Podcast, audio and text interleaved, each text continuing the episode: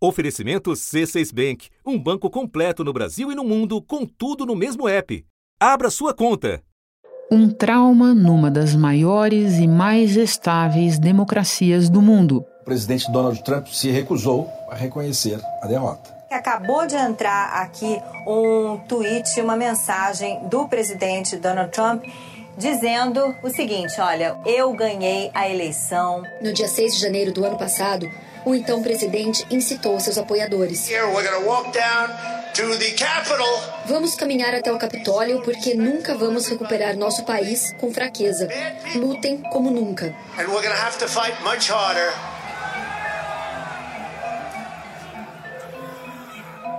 Evitado o golpe e empossado o vencedor, uma herança maldita. Um ano depois, historiadores dizem que a democracia americana continua ameaçada. Isso porque 71% dos republicanos ainda acreditam que Trump venceu a eleição de 2020.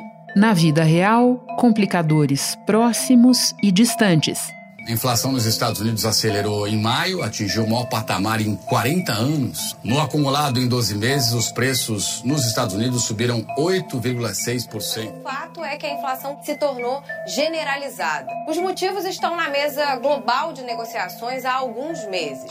Aumento da demanda, essa interrupção na cadeia de suprimentos, custos altos de energia e oferta de alimentos e combustíveis prejudicada pela guerra entre Rússia e Ucrânia, que são grandes produtores. E tem uma nova previsão divulgada pelo Banco Mundial indicando que a guerra na Ucrânia deve provocar o maior aumento no preço de commodities desde os anos 1970. Com resultados visíveis nas pesquisas de agora e nas que projetam o futuro. 39% of U.S. adults approve of Biden's performance. His poll numbers are the lowest of his presidency. Two-thirds of Americans disapprove of how President Biden is handling the economy. O que, que pode acontecer na eleição? Essa mínima vantagem, digamos, no Senado, né, esse empate com uma pequena vantagem no Senado, vai provavelmente ser perdida pelos democratas. Eles provavelmente vão perder o Senado e eles podem também perder a maioria na Câmara. Então, o que, que aconteceria? Nos próximos dois anos, o presidente Joe Biden não conseguiria aprovar mais nada que dependesse do Congresso. Para completar, um ator poderoso entra em cena, limitando ainda mais a margem de manobra do atual presidente. Em uma decisão sem precedentes, a Suprema Corte dos Estados Unidos decidiu a favor do direito ao porte de armas em público em todo o território norte-americano. A Suprema Corte dos Estados Unidos decidiu limitar o poder da agência do governo responsável pelo meio ambiente. A vontade de descarbonizar ou diminuir radicalmente as emissões de gás carbônico é uma das principais metas do governo do presidente Joe Biden. Matematicamente, ficou quase impossível o governo americano atingir o objetivo de diminuir em 50% suas emissões em oito anos. A Suprema Corte dos Estados Unidos derrubou a lei que garantia o direito ao aborto em todo o país. Enquanto isso, o cerco das investigações vai se fechando sobre o incitador do 6 de janeiro. Há quase um ano, a comissão do Congresso já afirmou que a invasão do Capitólio foi o ápice de uma campanha que durou meses. As audiências têm mostrado como o ex-presidente esteve diretamente envolvido em todo o esquema para tentar mudar o resultado da eleição. Autoridades eleitorais relataram a intimidação que sofreram de Trump para inverter resultados das urnas em seus estados e descreveram até ameaças que sofreram de apoiadores do ex-presidente por não violar a Constituição. Mas ele segue reunindo tropas. O ex-presidente Donald Trump tem se saído um cabo eleitoral e tanto nas eleições de meio de mandato. Mais de 100 candidatos ao Congresso ou a disputas regionais venceram primárias e conseguiram a chance de concorrer repetindo aquelas mesmas alegações falsas de fraude eleitoral usadas por Trump em 2020. Trump segue muito popular entre os republicanos e é hoje o favorito para se candidatar à Casa Branca.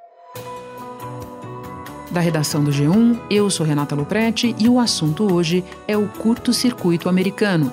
As consequências duradouras do questionamento infundado do resultado da eleição de 2020, os crescentes entraves ao governo Biden e as possibilidades diante de Trump da cadeia a uma nova candidatura à Casa Branca. Meu convidado para esta conversa é Oliver Stunkel, professor de Relações Internacionais da Fundação Getúlio Vargas de São Paulo. Segunda-feira, 4 de julho. Oliver, eu começo pelas sequelas do 6 de janeiro de 2021. De que maneira elas ainda são sentidas nos Estados Unidos? Me parece que o dia 6 de janeiro iniciou um período ainda mais polarizado na sociedade americana, uma parcela significativa do eleitorado republicano e dos americanos que votaram em Donald Trump em 2020 questionam a legitimidade do governo Biden. Again, this happened in Texas this weekend at the GOP convention in Houston. First of all, it approved a measure that Biden was not legitimately elected. Isso complica muito o dia a dia da política e agora a criação de uma comissão para investigar os atos e a possível responsabilidade do presidente Trump eh, na violência cometida eh, eh, no dia 6 de janeiro tem o potencial de piorar ainda mais a polarização. Então, eu diria que são profundas sequelas com muitos americanos achando que houve fraudes na eleição. então, nesse sentido, não passamos por um processo de cura depois desse trauma mas eu diria que a situação desde então só piorou. Oliver, nós vamos falar ainda do comitê que investiga o 6 de janeiro, mas antes eu quero me deter com você nesses complicadores da vida do Biden, passando para a economia. Que papel a inflação, a guerra na Ucrânia tem nas dificuldades que o Biden enfrenta hoje? O cenário econômico, obviamente, muito complexo em função é, não só da guerra na Ucrânia, mas também ainda sequelas da pandemia, sobretudo é, na China, é, todos os fatores que elevam a inflação. Isso é uma lei mundial, basicamente, quando aumenta a inflação, sofre a taxa de aprovação, mas, sobretudo, as dificuldades do governo Biden têm também a ver com o cenário muito polarizado, cada vez mais pessoas usando o termo ingovernável, ou seja, dizendo que os Estados Unidos talvez sejam ingovernáveis. É, muitas das grandes propostas não é, foram implementadas e isso, em parte, explica por que a taxa de aprovação do atual governo é tão baixa. Joe Biden admitiu que o país não está nem de perto unido como deveria.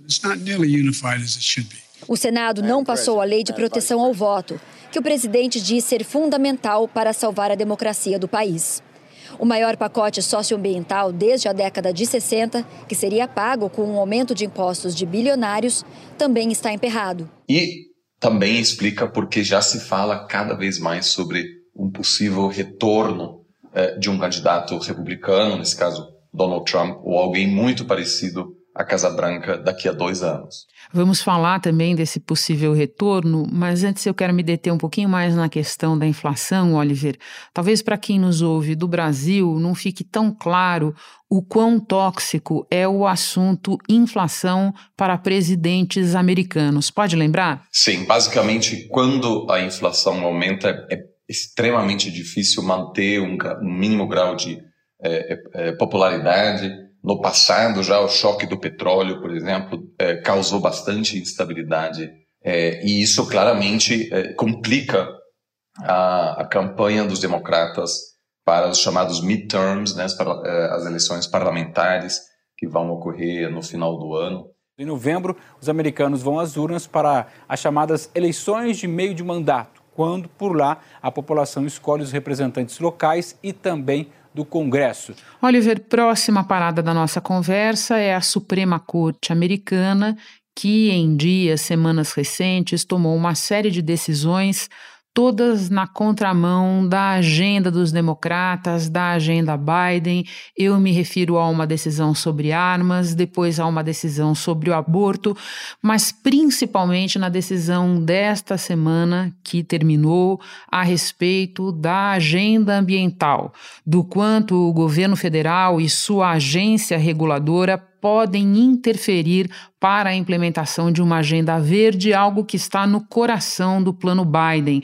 Pode analisar para nós o papel da Suprema Corte como um freio, talvez definitivo, para essa agenda? A Suprema Corte hoje virou um símbolo é, da polarização americana, que antigamente era uma instituição que, mesmo tomando decisões controversas, tinha o apoio da grande parte da população, de grande parte da população. Isso ficou bastante evidente em 2000, quando foi só depois de uma decisão da, da Suprema Corte americana é, que é, George Bush é, foi declarado vencedor do pleito presidencial contra Al Gore na época. O candidato democrata, o então vice-presidente Al Gore, venceu com 48,4% dos votos, mas foi muito apertado. O republicano George Bush, que era então governador do Texas, teve 47,9% dos votos.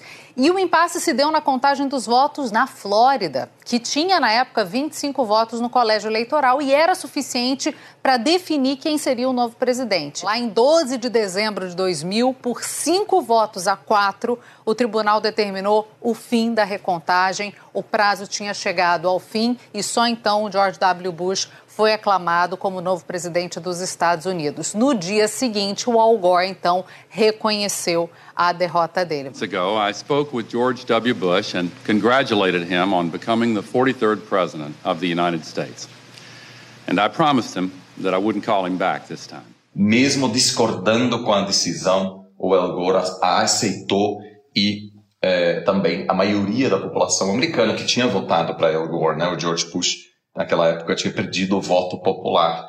É, então, é, temos agora uma Suprema Corte com uma presença relativamente grande de é, juízes nomeados por presidentes que perderam o voto popular, é, como Donald Trump também, Desde que Donald Trump nomeou três juízes, as cadeiras da Suprema Corte Americana passaram a ser ocupadas por uma maioria conservadora. São seis conservadores contra três progressistas. E isso causa, aos poucos, uma rejeição cada vez maior entre uma parcela da população que enxerga a Suprema Corte como enviesada, como um ator que a inflama ainda mais, que agrava os profundos desequilíbrios eh, e as divergências políticas dentro dos Estados Unidos, uma população rural mais conservadora que possui um grande peso, sobretudo no Senado, onde cada estado tem o mesmo número de senadores, mas que obviamente são muitas, muitos estados são muito pequenos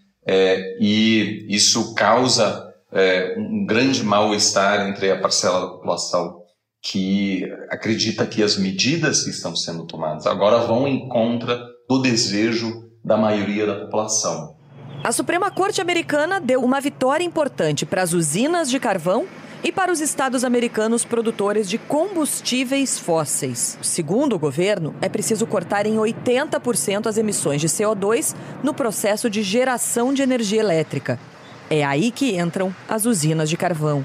Junto com o gás natural, elas são responsáveis por um quarto de todo o carbono lançado na atmosfera pelos Estados Unidos. Mas uma a uma, as ferramentas que o governo americano teria para cortar emissões estão sendo descartadas. As pesquisas mostram que as críticas e as dúvidas entre a população em relação à atuação da corte aumentam bastante. Espera um instante que eu já retomo a conversa com o Oliver Stunkel. Com o C6 Bank, você está no topo da experiência que um banco pode te oferecer você tem tudo para sua vida financeira no mesmo app, no Brasil e no mundo todo. A primeira conta global do país e atendimento personalizado, além de uma plataforma de investimentos em real e dólar com produtos exclusivos oferecidos pelo C6 em parceria com o JP Morgan Asset Management. Quer aproveitar hoje o que os outros bancos só vão oferecer amanhã? Conheça o C6 Bank. Tá esperando o quê? C6 Bank. Um exemplo do que você está falando, que me ocorre agora, diz respeito à decisão sobre aborto, limitadora, revogadora do direito constitucional, num momento, né, Oliver, que as pesquisas mostram o apoio a esse direito nunca foi tão grande entre os americanos.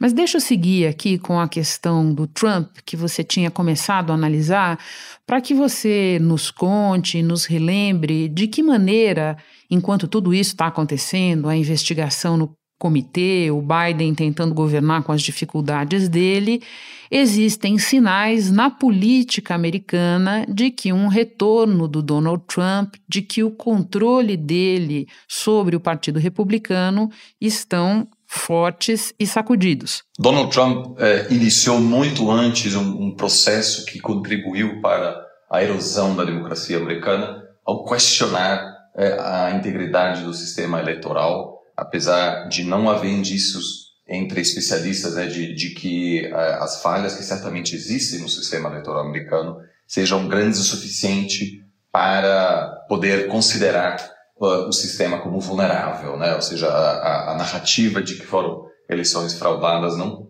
tem é, sustentação real. É, mesmo assim, essa campanha para questionar o sistema eleitoral foi fundamental para explicar o 6 de janeiro, né? A rebelião entre milhares de seguidores de Trump que invadiram o Congresso para inviabilizar a transição de poder para Joe Biden, a ratificação do Congresso americano para ratificar a vitória de eh, Joe Biden. No dia em que o Congresso americano certificaria a vitória eleitoral de Joe Biden e o reconheceria oficialmente como presidente eleito, o presidente derrotado nas urnas, Donald Trump, não apenas anunciou que não reconheceria a derrota, como ainda exortou seguidores a marchar até o Congresso. Ele queria impedir a certificação da vitória de Joe Biden. Milhares ouviram o chamado e marcharam até o Capitólio. Centenas invadiram o prédio. Cinco pessoas morreram e centenas ficaram feridas. Washington se transformou, no meio da tarde, em cenário de um atentado à democracia americana. Então, muitas vezes olhamos para este dia e, dizer, é, e, e, e pensamos aquilo foi o início né, da, do declínio da democracia americana, mas certamente foi apenas um símbolo ou mais um passo de uma campanha é, de longo prazo que hoje levou a essa situação que uma parte significativa do eleitorado não é, vê ou não enxerga o, o, o presidente Biden como legítimo. Agora, depois desse dia, havia alguma esperança de que o Partido Republicano é, viria uma transformação que a ala moderada, é, que reconheceu a vitória de Biden poderia se impor. Isso não aconteceu. A ala mais radical, mais nacionalista, que até hoje não reconhece Biden como presidente legítimo, venceu esse conflito interno no partido. Politics now, we are tracking former President Trump's influence on the latest primary races across the country. You another round of decisive wins for Trump-backed Republicans last night, including many who've said the 2020 election was stolen. É preciso também dizer que essa estratégia de não aceitar a derrota foi fundamental para explicar como Donald Trump até hoje controla a direita americana. E agora, com as eleições parlamentares é, se aproximando e a probabilidade bastante elevada dos republicanos retomarem controle tanto do Congresso quanto do Senado, há muitas dúvidas se, por exemplo, este Congresso ratificaria uma vitória de um candidato presidencial dos democratas daqui a dois anos. Então, um número crescente de especialistas americanos hoje enxerga um risco elevado de uma crise constitucional muito pior daquilo que a gente viu até agora. E Trump certamente tem um papel chave nisso. Mas é importante lembrar que mesmo se o Trump for condenado, por exemplo, que é possível, né, nos próximos meses, ele é um reflexo de uma transformação é, política americana, e mesmo se ele não for o candidato, e poderia ser, por exemplo, o governador do estado da Flórida, Ron DeSantis, que também é trampista, essa dinâmica de é, não reconhecer a legitimidade do governo Biden, de é, é, aprofundar ainda mais a polarização, essa tendência veio para ficar. Então, os problemas políticos dos Estados Unidos vão muito além de Donald Trump. É essa mesmo a minha próxima pergunta para você. Eu só queria observar que eu enxergo como exemplo de tudo que você está explicando a vitória de vários desses candidatos apoiados por Donald Trump nas prévias que estão acontecendo em vários lugares nos Estados Unidos para decidir os nomes que vão concorrer às eleições parlamentares de novembro. Agora, vamos para o comitê, então, porque você estava chegando nisso. Que resultados a investigação no Congresso pode produzir? O comitê apresentou já uma série de novas evidências é, fez entrevistas com pessoas-chave da equipe é, de Donald Trump, é, muitos dos quais hoje reconhecem que não houve fraude, que o presidente foi avisado explicitamente de que é, questionar o resultado, tentar é, atrapalhar ou inviabilizar a transição de poder seria possivelmente um crime. Cassidy Hutchinson era desconhecida por grande parte dos americanos. Ex-funcionária da Casa Branca, foi ela quem apresentou as evidências mais contundentes de envolvimento de Donald Trump na invasão ao Congresso dos Estados Unidos até agora. No depoimento, ela contou que quatro dias antes do ataque ao Congresso, o ex-advogado de Donald Trump, Rudy Giuliani, perguntou a ela você está animada com o 6 de janeiro? Ela respondeu: O que vai acontecer no dia 6? Nós vamos para o Congresso, vai ser ótimo. O presidente vai estar lá, disse ele. A ex-funcionária disse que na manhã do dia 6 de janeiro, Trump foi informado que os manifestantes estavam armados. E mesmo assim, pediu que o serviço secreto retirasse os detectores de metal. Durante o discurso, Trump convocou os apoiadores. Nós vamos até o Congresso, eu vou estar com vocês. Depois do comício, Trump entrou no carro e o chefe da segurança disse a ele: Nós estamos voltando para a Casa Branca. Segundo Cassidy, o chefe de operações da Casa Branca contou que Trump ficou irritado com a decisão e tentou pegar o volante. O chefe de segurança, Robert Engel, teria segurado o braço do presidente e Trump teria reagido com a mão que estava livre. E que houve também uma certa responsabilidade, provavelmente, do presidente na hora de é, instigar essa rebelião, esse, essa invasão armada que aconteceu no Congresso no dia 6 de janeiro. Agora, a partir disso, cabe ao Ministério da Justiça se vai é, formalizar uma acusação, iniciar um processo contra o ex-presidente. Mas é evidente que a partir do momento em que o Ministério da Justiça vai processar, vai iniciar um, um processo contra Donald Trump, isso vai ser utilizado pelos republicanos, dizendo que aquilo é um processo autoritário, que é uma caça às bruxas, e que aquilo também vai consumir, né, absorver toda a atenção pública, complicando ainda mais as tentativas do presidente Biden em é, implementar novas medidas para lidar, por exemplo, com a crise econômica. Então, não há uma boa saída nessa situação mas há muita preocupação dentro do governo Biden de que o processo contra Donald Trump acaba piorando ainda mais a situação e basicamente inviabilizando qualquer tentativa dos democratas em é, buscar algum tipo de colaboração com mesmo a ala moderada dos republicanos. Oliver, última pergunta, que eu sei que o teu dia está muito corrido. Que lições ficam para o Brasil e para o mundo, já que a gente sabe que muitos líderes se espelham no Donald Trump? Me parece que duas coisas são importantes. O primeiro é que palavras importam, ou seja, questionar, por exemplo, a integridade do sistema eleitoral já, de certa forma, é um ataque contra a democracia, porque é um primeiro passo para motivar seguidores depois de uma possível derrota, a não reconhecer a, a, o resultado das eleições. Pouco mais de 12 horas depois das cenas da invasão do Congresso dos Estados Unidos, o presidente brasileiro se permitiu fazer uma previsão em tom de ameaça. Abre aspas. Se nós não tivermos o voto impresso em 22, uma maneira de auditar o voto, nós vamos ter problema pior que os Estados Unidos. Fecha aspas. Ninguém aceita mais esse voto que está aí.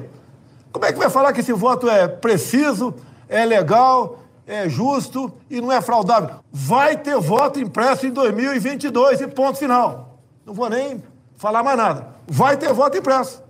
Porque se não tiver voto impresso, é que não vai ter eleição. Então, o 6 de janeiro, né, que, que hoje é o tema central do debate público americano, não foi o início do, da erosão democrática é, nos Estados Unidos. Foi apenas um resultado de uma campanha muito cuidadosamente articulada pelo presidente Trump, né, é, que estava se preparando para não reconhecer uma possível derrota por meses, né, falando por meses sobre é, supostos, supostos problemas no sistema eleitoral. Então a gente precisa tomar muito cuidado como os candidatos, como os incumbentes se posicionam em relação ao processo eleitoral. O segundo é que uma, um trauma como o 6 de janeiro deixa sequelas de longo prazo, me parece. Havia alguma esperança de que os Estados Unidos entrariam em uma fase de cura, de superação é, de que o Partido Republicano, como alguns da ala moderada dizem,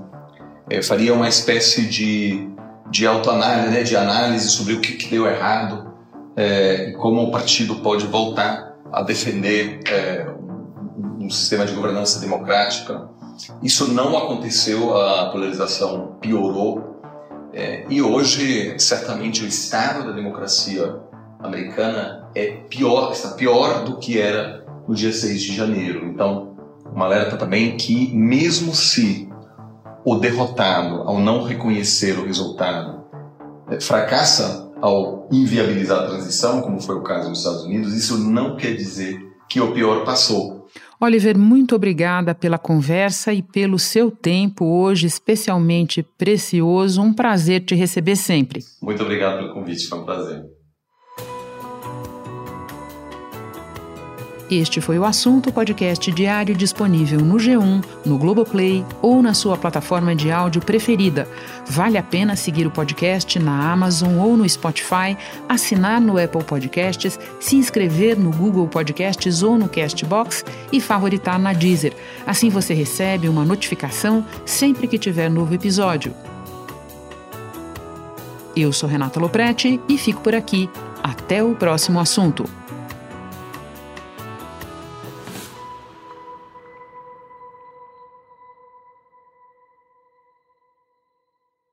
Você no topo da experiência financeira que um banco pode oferecer. Escolha um banco completo no Brasil e em qualquer lugar do mundo. Abra sua conta no C6 Bank.